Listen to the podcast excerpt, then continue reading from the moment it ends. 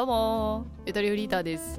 ザイストーク。このコーナーではリスナーの皆さんとお戯れになっていくコーナーです、えー、座椅子に座っております。じゃあ今日のお便り読んでいこうか。いやこれはねちょっとね私も結構考えてですねうまく答えれるかなと今ドキドキしてるんですけど読んでいきましょうまずは。ゆっともネームみかんさんからの恋のほうれん草です。ありがとうございます。ゆとりさんはじめまして。いつも Spotify から楽しく聞かせてもらっている小4のみかんです。小学校4年生。おいおい、そこでまずめちゃくちゃ衝撃走ったわ、そういや。ありがとね、聞いてくれて。おい、すごいじゃん。なんか日に日に若くなってこん。リスナーのからのお便り。小 4! 私、小4の頃に習字を習い始めて、えー、ブラスバンド部に入って、で、初恋をしていましたね。えー、その小4ですか、10歳ぐらいだね。ありがとね。4週ぐらい聞いているのでゆとばずマニアですごめっちゃ聞いてんじゃん。私の最近の恋について相談があります。ここからが本文です。ご丁寧にありがとうございます。では読んでいきましょう。内容ね。いやこれ興味深いですよ非常に。私には最近好きな人がいましたが蛙化現象というやつで冷め始めてきています。蛙化現象というのは好きな人から好意を向けられると好きじゃなくなるというのです。かっこ認識が間違っていたらすみませんと書いてありますがね。小4でいきなり小難しいことを言い出すと。蛙化現象初めて聞いた私。もうすぐググりましたけどね。これね、あの、合ってると思う、内容。ググった知識を、まあ私の方が後追いですけど、情報の知識の蓄え方としては。蛙化現象ってもともとグリム童話が元ネタで、あのね、王子様が、あ、じゃあ、カエルが王子様になるっていう話があるのよ。で、カエル時代の時はお姫様に肝がられてたんだけど、王子様になった途端、キャー好きってなる話。まあ、すごい平たく言うと。そういうグリム童話が、あの、元ネタです。で、これの逆バージョンのことを蛙化現象というらしい。だから、王子様だと思ってたのに、付き合ってみたら、カエルに思えてきた、みたいな。そういうことだと思います。そんなことが小学校4年生みかんちゃんの中に起きているという。そして、その話をね、具体的にしていただいております。相手を仮に N 君とします、これ。仮じゃなさそう。小4やからなんだかんだ中村くんとかさ、なんか特定の N な気がする。大丈夫？まあ大丈夫だろうね。大丈夫？安心して。N 君が私のことが好きだと分かった時は S ちゃん、かっこ私の友達と N 君と私の3人で話している時でした。ここからがその時の会話です。会話形式で文章を書いていただいてます。S ちゃんの発言。好きな人いる ?N 君。いるよ。S ちゃん。席近い ?N 君。近いよ。ああるな、こういうね、あの、お、おしおな、なんつうの？好きな人、ちょっとずつヒント、ヒントもらえずね。好きな人のヒント教えて、ヒント、出た、ヒント。小学生が一番ヒントって言ってるわ。ヒントね、もらったんでね。近いよ。そして S ちゃんの発言。みかんって言ったのね。これラジオネームみかん。それってこいつって意味で、みかんって言ったよね。そしたら N 君。うんおいおいおい。なんと N 君は私が思いっきり聞いている中で言ったのです。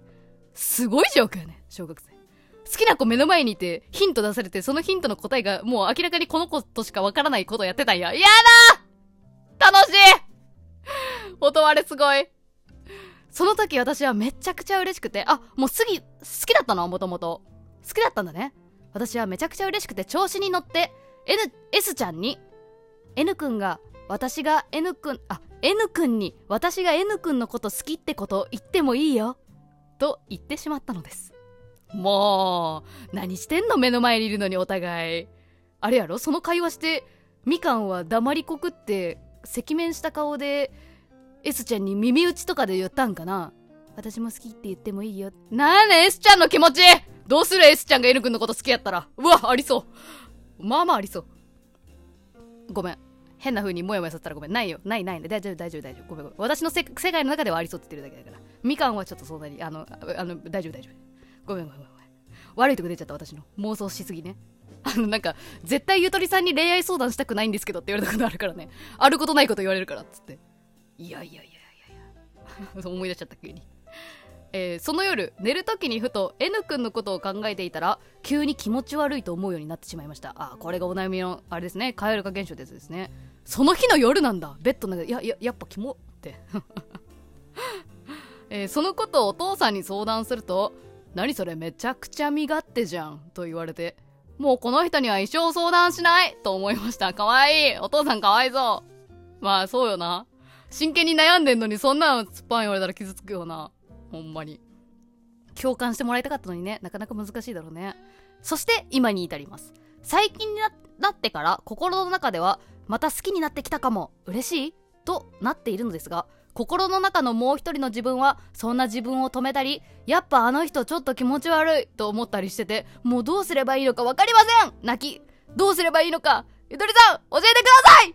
長くなってしまいすみません。またお便りをくれたら送ります。これからも体調怪我に気をつけて怪我まで 怪我の心配までありがとうございますね。そうやね。不良ね気をつけるわ不良ね。えー、楽しく配信を続けていってくださいといただきました。みかんちゃんお便りありがとうございます。いやそして蛙化現象という新たなワードを私に教えてくれてありがとう。勉強になりました。いや皆さんあります？好きな人と両思いになった瞬間その日の夜あやっぱキモいかもみたいになるの。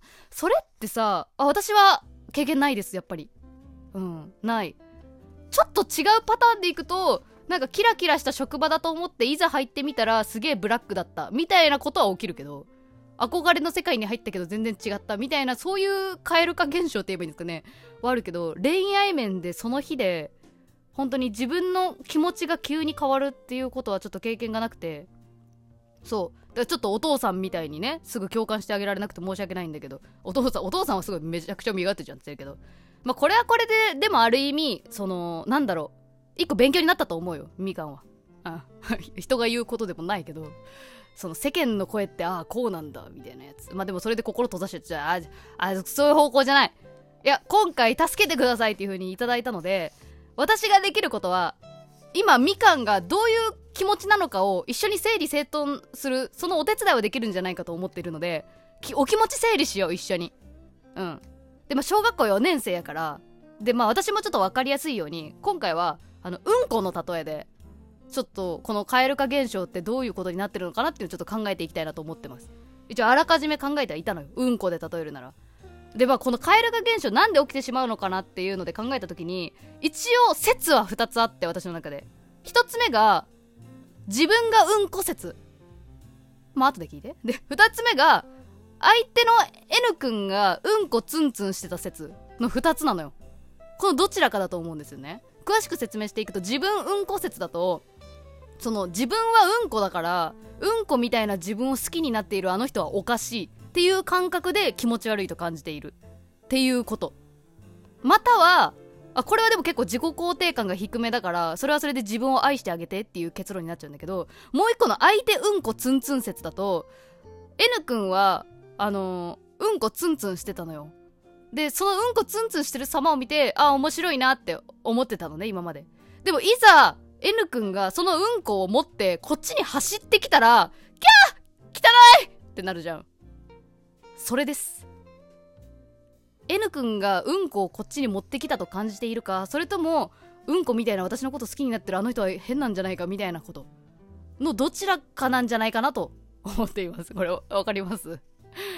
いやすごいなんかそのどういう感じの私心理学者じゃないからわかんないんだけどそのどっちの方向性に向いてるかが分かんないんだよね。気持ち悪いに対して。自分だけの問題なのかそういう風に見えてしまう。まあでもどちらにせよそういう風に感じてしまっている自分の問題だから N 君のせいじゃないのよね正直これって。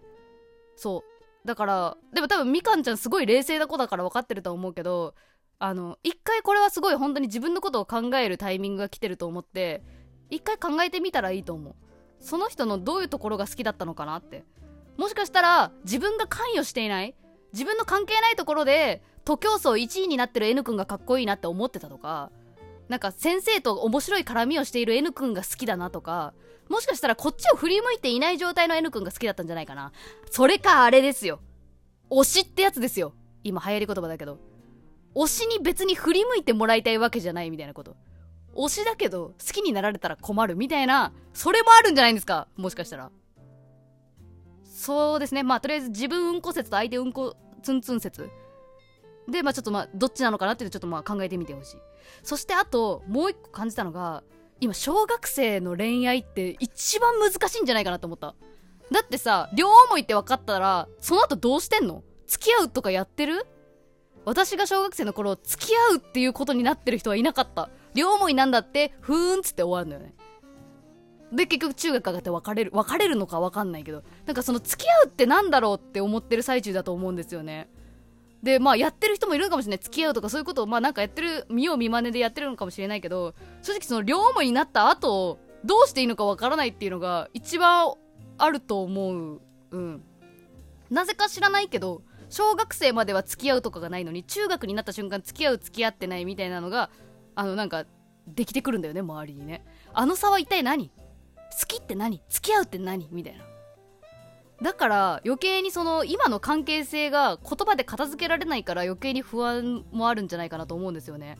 一番難しいししかもそれに対するコメントを残している大人はやっぱいないのよ。大人はもう大人だから付き合う付き合わないとかそういう次元をやってるから小学生の間のその両思いになったとどうすればいいのという悩みに向き合っているそう参考文献が少ないから大変なんじゃない？正直私もやっぱ26歳時点だと思い出せないもの。言うて私はそういうことはあの一方的に好きになったりとかはあったけれども。付き合う付き合わないとかはもうまた別のお話でしたしね。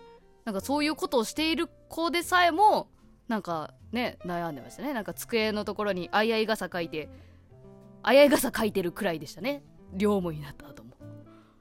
そこが難しいんじゃないかな。とりあえずみかんちゃんはあの、一旦やっぱ様子見だね。様子見。あと N 君は基本的にやっぱ悪くないしそのやっぱ傷つけてしまう可能性があるから変な行動には出ない方がいいと思うんだけどでもかといって行動制限したくないのよね。なんかやっぱ行動して何か分かることあるから。いやだから応援してるよ私は、うん、待ってるって感じ。どう出てもあの、大丈夫。どう出ても大丈夫だけど一回こうなんか真剣に考えてみるっていうことをしてみるチャンスなので考えてみてください。N 君見つめながらどういう気持ちか考えてみてください。私から言えるのはここまでかなと思います、えー、お便りありがとうございました。皆さんからの恋のほうれん草いつもお待ちしております。じゃあね